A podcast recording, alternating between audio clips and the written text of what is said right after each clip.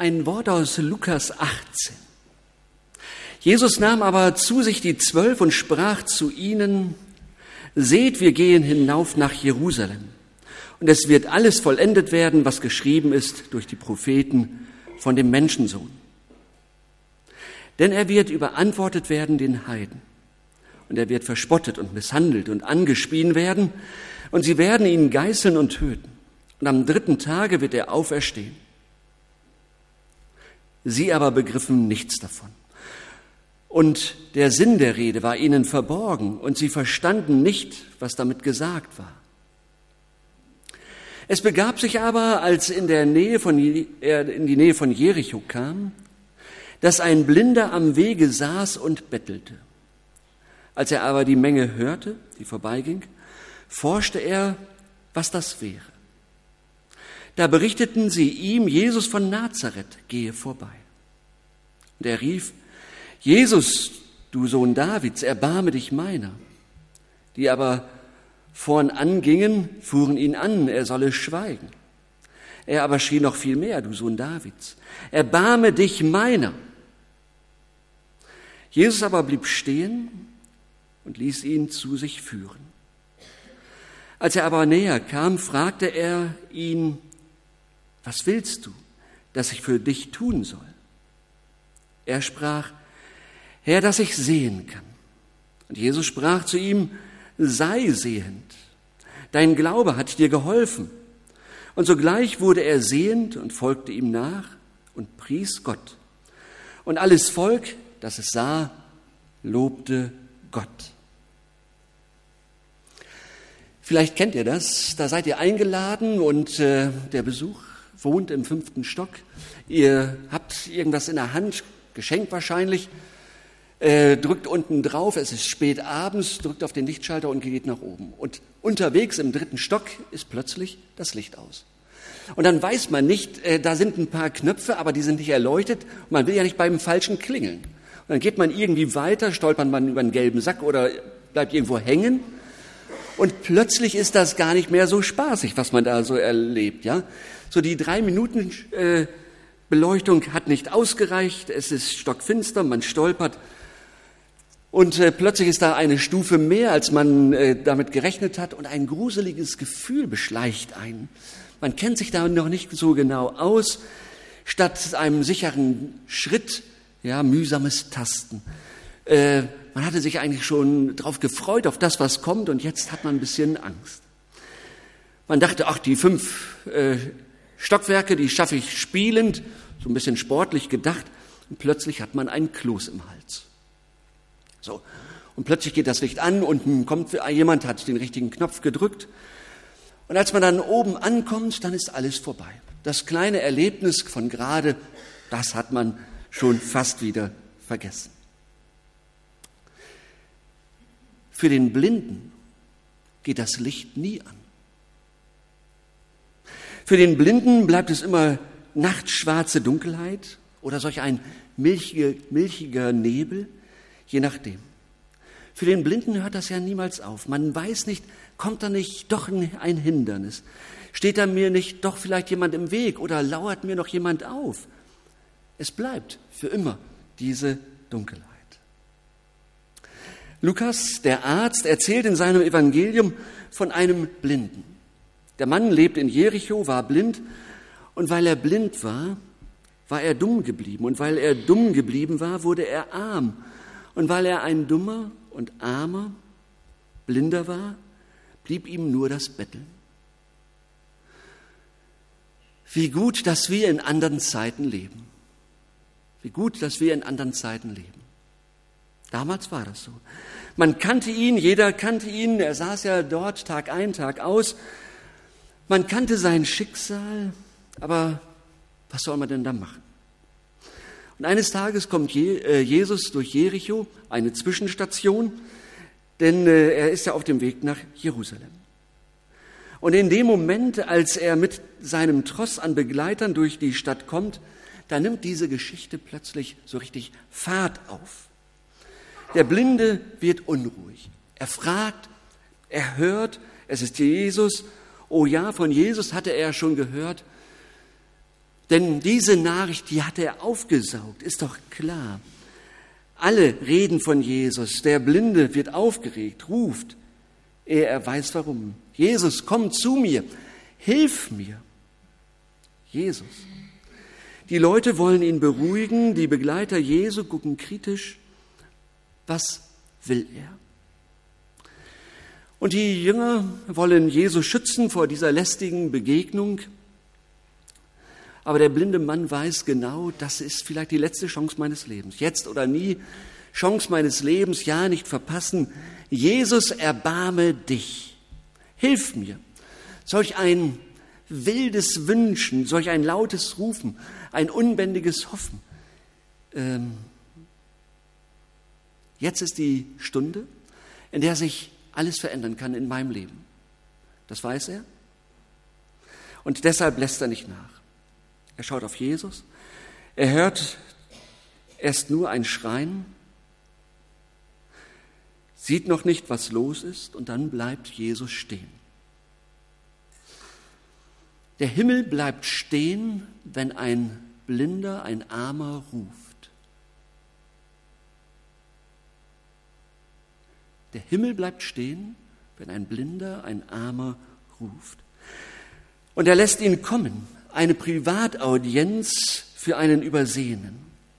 Und Jericho schrumpft plötzlich zusammen auf diese beiden Personen, auf den Blinden und auf Jesus. Die ganze Szene atmet so etwas, nicht nur so etwas, sondern atmet Erbarmen. Der eine, der ruft, der schreit, der fleht,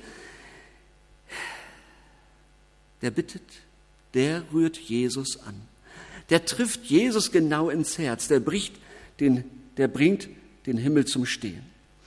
Der weckt plötzlich auch alle Liebe in Jesus. Und Jesus kann gar nicht anders, als stehen zu bleiben und sich ihm zuzuwenden. Und dann dieser unglaubliche Satz, was willst du? Was soll ich für dich tun? Wenn ein Mensch so vor Jesus steht, bekommt er einen Willen. Das hat diesen Mann noch nie jemand gefragt, was willst du denn?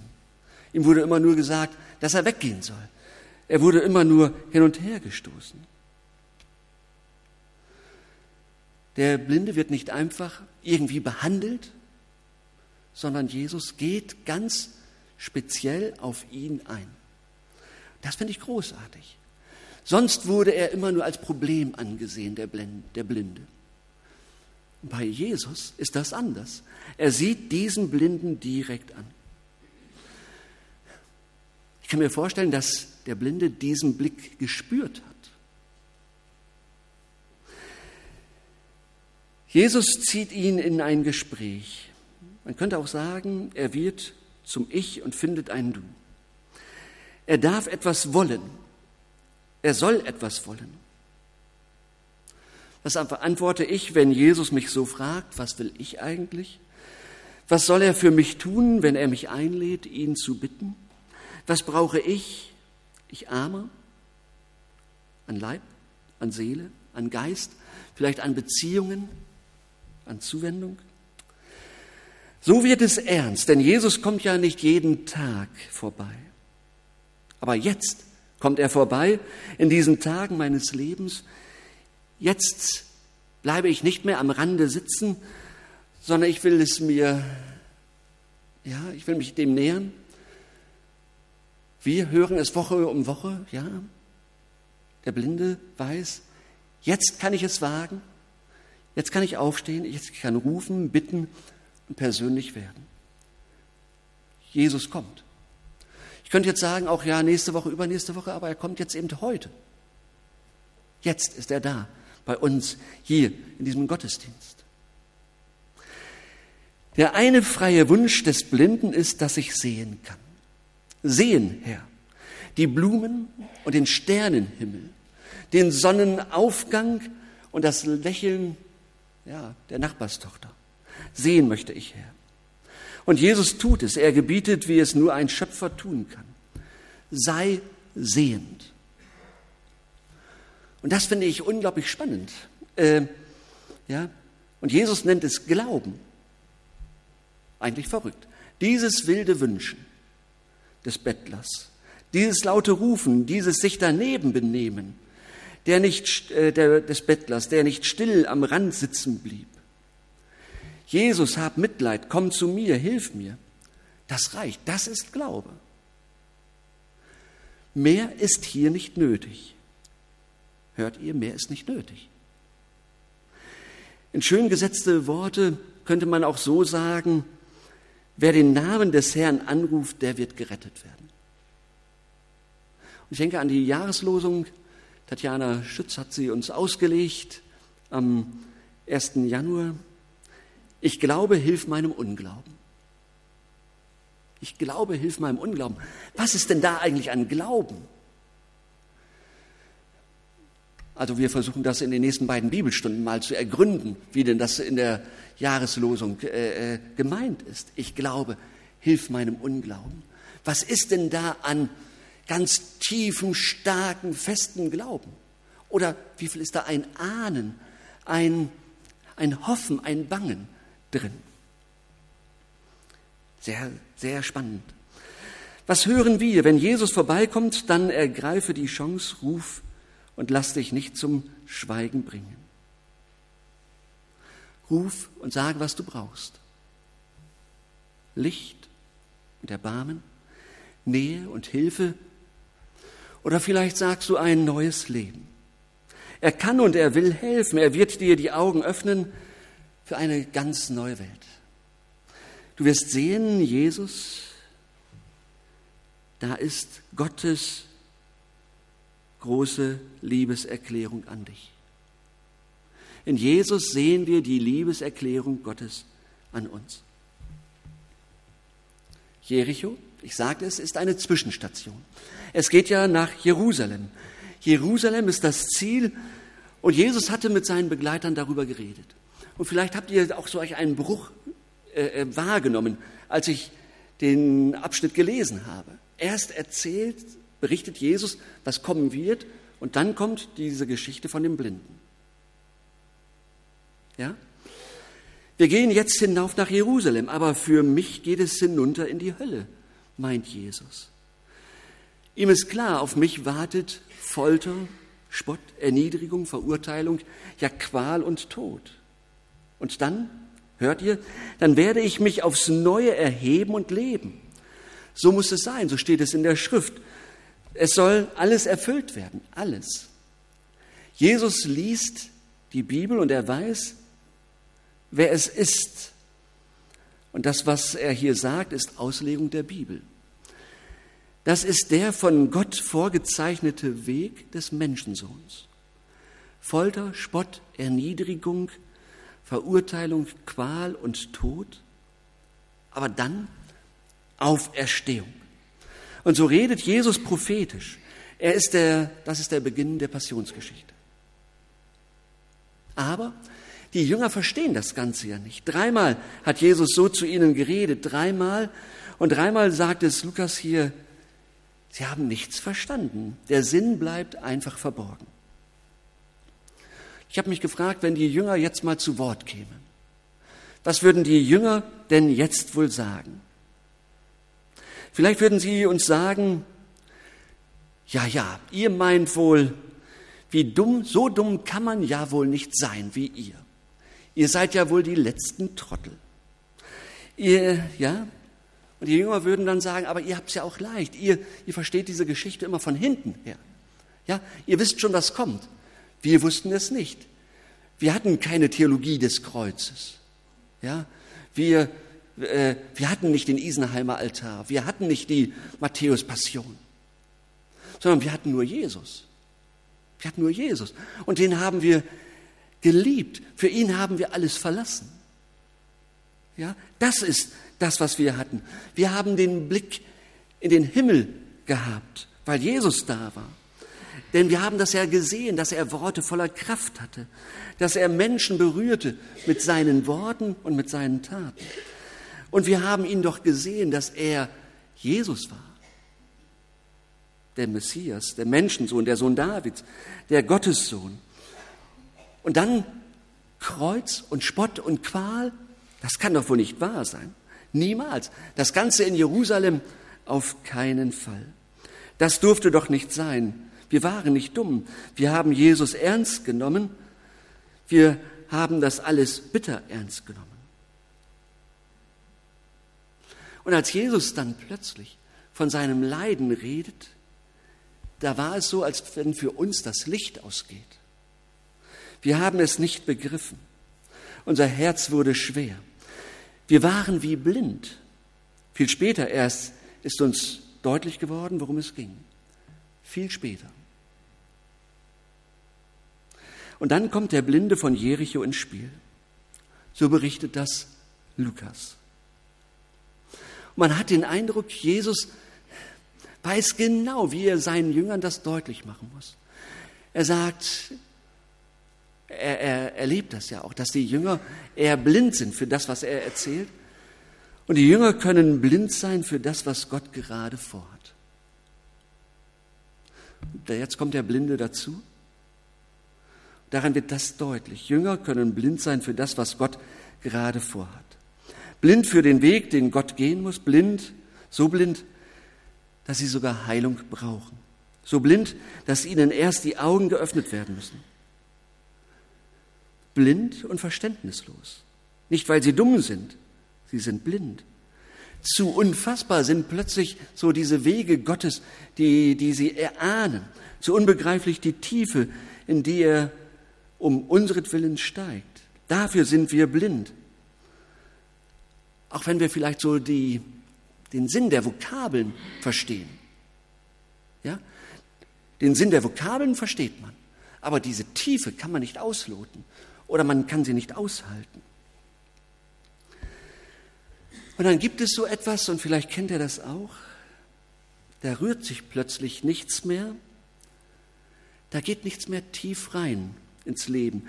Es bringt uns nicht mehr zum Staunen, was wir über Jesus hören was wir über Jesus lesen.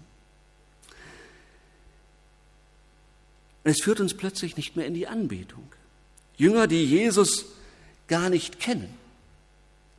Ich denke an die Emmaus-Jünger, die ja auch Jesus nicht erkannten, obwohl er neben ihnen herlief. Und da denke ich manchmal, ja, manchmal kenne ich das auch. Ja, da lese ich etwas, habe ich tausendmal gelesen. Ich, früher habe ich mich darüber gefreut, heute ist es normal, hm, selbstverständlich, kann ich beiseite legen. Aber dass das wieder tief hineingeht in mein Leben, in mein Herz, dass Jesus mich meint, das ist was Besonderes. Menschen, die Jesus folgen, sind zuweilen wie Blinde auf unsicherem Weg. Menschen, wie wir, folgen Jesus und manchmal sehen wir ihn gar nicht mehr. Da sehen wir nicht mehr die großen mm, Linien und auch nicht die kleinen Führungen. Äh, wir sind dann blind oder mit Blindheit geschlagen und müssen warten, bis Jesus vorbeikommt und uns die Augen öffnet. Durch einen Gottesdienst, durch ein gutes Buch, durch einen Hauskreis, wo auch immer.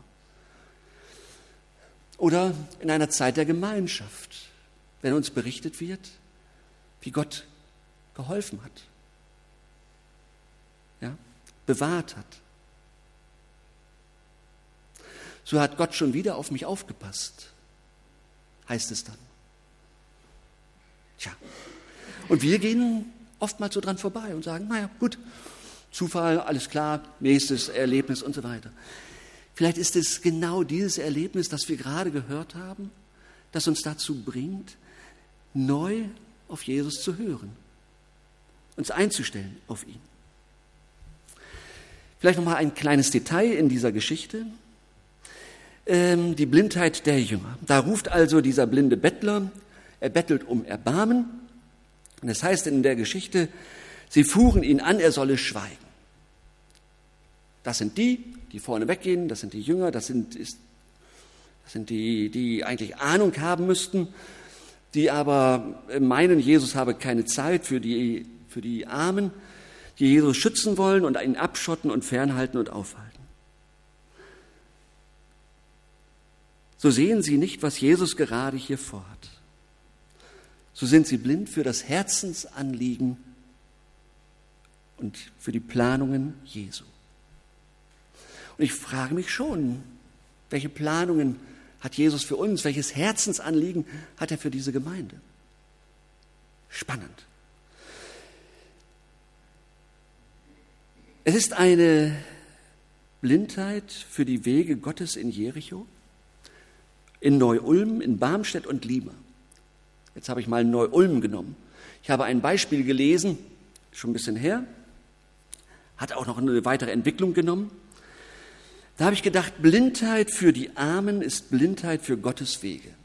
Neu-Ulm. In Neu-Ulm sollte vor einigen Jahren ein Obdachlosenheim gebaut werden. Für 80 obdachlose Frauen, Männer und auch Kinder.